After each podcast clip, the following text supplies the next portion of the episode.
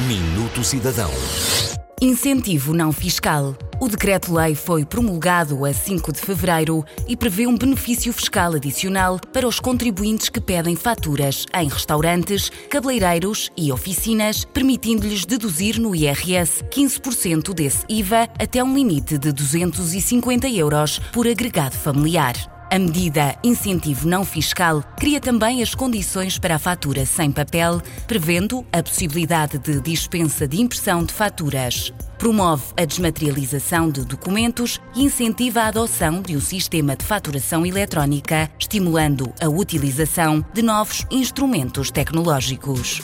O objetivo é promover as potencialidades do sistema e-fatura no combate à fraude e evasão fiscais, a simplificação legislativa, bem como conferir uma maior segurança jurídica a todos os contribuintes. Uma medida simplex ainda mais simples.